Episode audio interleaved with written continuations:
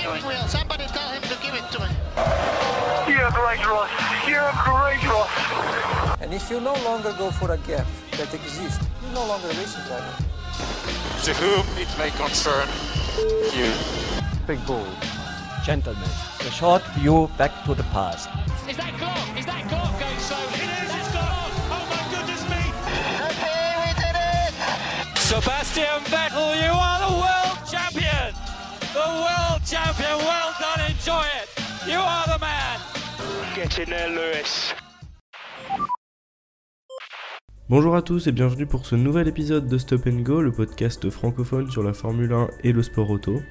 Alors le 22 octobre dernier, Romain Grosjean annonçait qu'il quitterait Haas au terme de sa cinquième saison dans l'écurie américaine. Cela marque aussi probablement la fin de sa carrière en Formule 1, longue de 10 saisons entre 2009 et 2020. Nous revenons donc dans cet épisode sur la carrière de Grosjean, un pilote qui depuis quelques années attire les critiques de bon nombre d'observateurs, mais qui sans aucun doute vaut bien plus que les quelques images que l'on voit tourner en boucle sur les réseaux sociaux. Alors comme la plupart des pilotes, Romain Grosjean a d'abord fait ses classes en karting. Puis en 2003, il rejoint le championnat suisse de Formule Renault 1600, sa première saison en monoplace, où il gagnera le championnat. Il débarque ensuite en 2004 en Formule Renault 2.0 dans le championnat français, tout en participant à 5 courses du championnat européen la même saison. Il terminera 7 du championnat de France, mais le remportera l'année suivante, en 2005. Ce titre lui donne donc accès à l'équivalent de la F3 actuelle, qui s'appelait Formula 3 Euro Series à l'époque. Sa première saison n'est pas fulgurante, puisqu'il termine 13ème, mais chez une écurie de bas de tableau. Il change alors d'écurie pour se rendre chez l'écurie ASM, fondée par Fred Vasseur, ancêtre de l'écurie actuelle ART Grand Prix qui est présente en F2 et en F3. Ce changement lui permettra donc de remporter le titre de F3 en 2007, succédant à Paul Di Resta, et deux ans après un certain Lewis Hamilton. Auréolé d'un titre en Formule Renault 2.0 et en Formule 3 Euro Series, Grosjean débarque en GP2 comme l'un des plus grands espoirs français du sport automobile. Ce qui peut paraître aujourd'hui assez cocasse, mais Romain était vu à l'époque comme le futur crack de la discipline reine. En 2008, il dispute le championnat de GP2 Series au sein de la célèbre écurie ART Grand Prix qui appartient, je vous le donne en mille, à un certain Fred Vasseur et Nicolas Todd. Jamais rassasié de compétition, Grosjean parfait sa connaissance de la discipline et de sa nouvelle équipe en participant au nouveau championnat GP2 Asia Series, dont il remporte à Dubaï les deux premières manches, un fait unique d'ailleurs pour un débutant dans cette catégorie. Avec 4 victoires, 4 pole positions et 5 podiums en 10 courses, il remporte très largement le titre et est en pleine confiance au moment d'aborder la saison européenne des GP2 Series. Une confiance qui va se matérialiser par une première saison très solide, ponctuée par deux victoires, une pole position et six podiums en 20 courses. Au final, Grosjean se classe quatrième du championnat à seulement 14 points du vainqueur. Et sans les problèmes techniques qui ont émaillé sa saison, on se souvient notamment par exemple euh, du moteur qui lâche à Manicourt à 7 tours de la fin, Grosjean aurait même pu se battre pour le championnat. Toujours est-il que ces bonnes performances ne passent pas inaperçues. Les dirigeants de Renault F1 sont impressionnés par ce jeune prometteur et ne veulent évidemment pas louper l'occasion d'engager une future pépite. Romain devient ainsi en 2008 le deuxième pilote essayeur du Renault F1 Team. Après un premier essai à Silverstone en juin 2008 au volant d'une R27 dans le cadre d'une démonstration lors des World Series by Renault, Romain est convié quelques jours plus tard à Barcelone à sa véritable première séance d'essai sur la R28. À peine remis de ses émotions, Grosjean rempile pour une nouvelle saison en GP2 avec le team Barrois Adax. Pour sa deuxième campagne dans l'antichambre de la F1, il réalise un hat-trick lors de la course longue de Barcelone et gagne même à Monaco pour s'installer en tête du championnat. Lors des courses suivantes, par contre, il est malheureusement impliqué dans quelques accidents et malgré de nouvelles pole positions et plusieurs places d'honneur, il doit céder la tête du championnat à un certain Nico Hülkenberg. À ce moment précis de la saison, Grosjean accuse 15 points de retard sur Hülkenberg et d'aucuns estiment que le Français peut encore aller chercher le titre. Mais sa carrière va prendre un tournant inattendu, souvenez-vous. En août 2009, l'écurie Renault annonce le licenciement de Nelson Piquet. Romain Grosjean est alors appelé à la rescousse pour épauler Fernando Alonso, mais cette promotion s'apparente très vite à un cadeau empoisonné.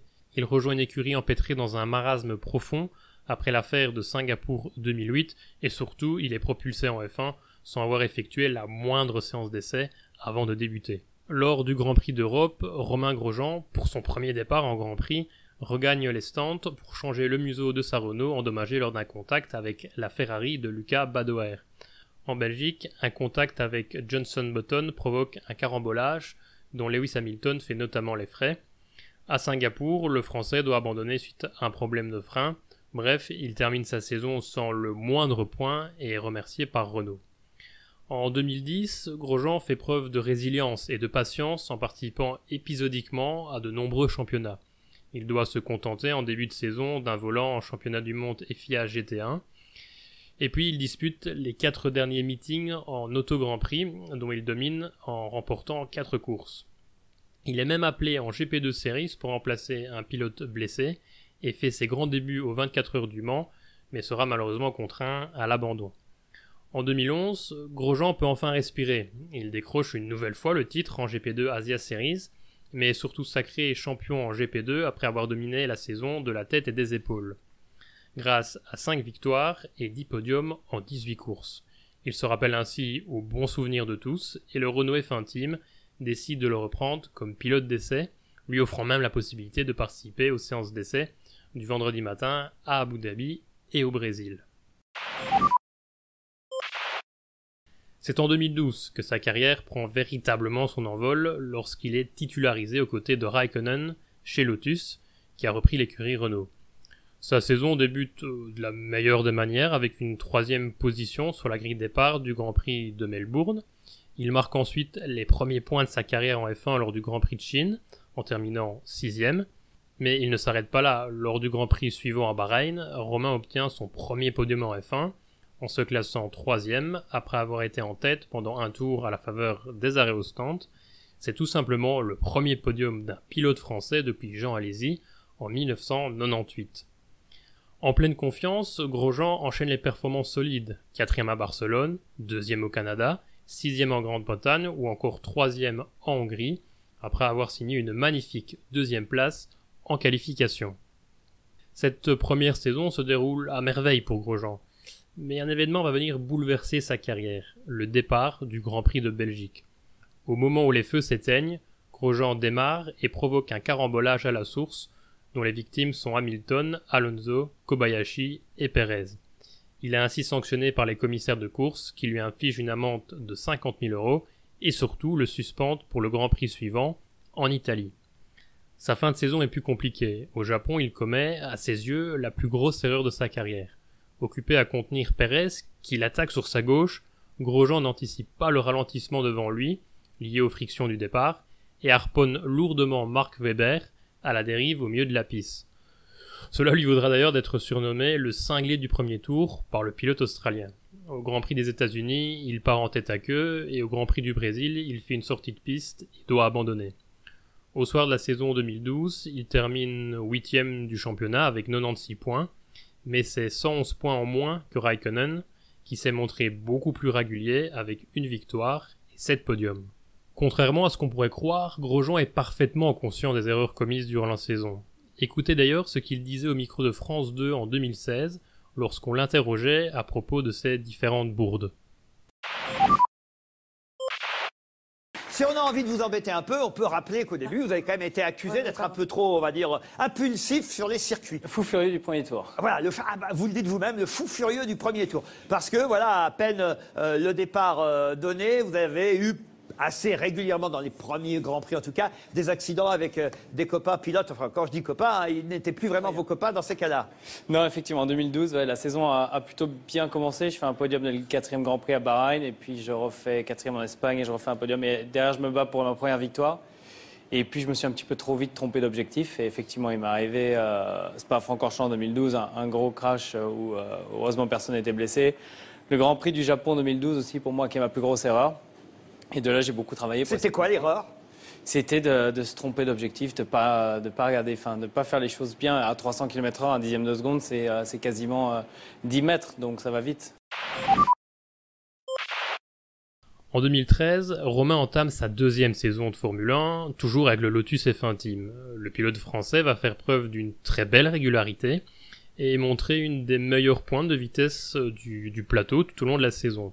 C'est très simple, il rentre à 13 reprises dans les points, sur 19 Grands Prix et obtient 6 podiums. Troisième à Bahreïn, troisième en Allemagne, troisième en Corée, encore troisième au Japon, troisième en Inde et deuxième aux USA. D'ailleurs, certaines de ses prestations sont de très haute facture. En Inde, il réalise le 17e temps des qualifications à cause d'un mauvais choix de pneus, mais en course, grâce à une stratégie à un seul arrêt, il obtient son troisième podium consécutif en terminant troisième. Au Grand Prix des États-Unis, il s'élance en troisième position et prend immédiatement le meilleur sur Mark Webber et parvient à conserver cette deuxième position jusqu'au drapeau à damier, réalisant son meilleur résultat de la saison. Enfin, au Japon, il réalise l'une de ses plus belles courses de sa carrière. À l'extinction des feux, Grosjean prend un excellent départ du côté droit de la piste et se retrouve en tête dès le premier virage. Il fera preuve d'une gestion de course absolument parfaite, mais ne pourra pas lutter contre la puissance des Red Bull de Vettel et Weber et terminera troisième.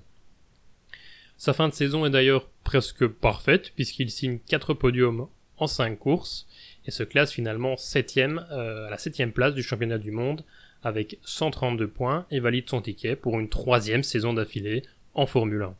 En 2014, malheureusement, la réglementation change en Formule 1 avec l'introduction du tout nouveau moteur. Les difficultés sont importantes pour beaucoup d'écuries, dont le Lotus F1 Team. Malgré tout, Romain Grosjean parvient à obtenir deux huitièmes places en Espagne et à Monaco.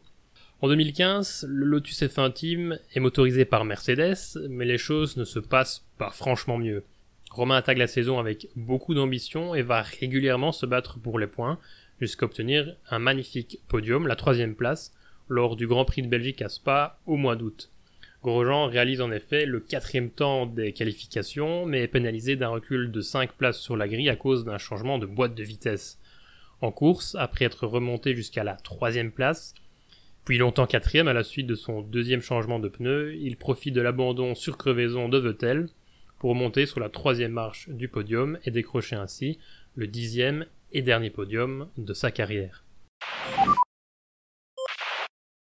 En 2016, l'écurie As débarque en F1 avec Grosjean et Gutiérrez comme pilotes. Le début de saison se déroule à merveille puisque Romain marque 22 points sur les 4 premières courses. La suite de la saison en revanche ne sera pas du même niveau, la monoplace ayant des problèmes réguliers de frein et montrant des limites de performance. Romain terminera 13ème du championnat avec 29 points quand son coéquipier n'en inscrira aucun.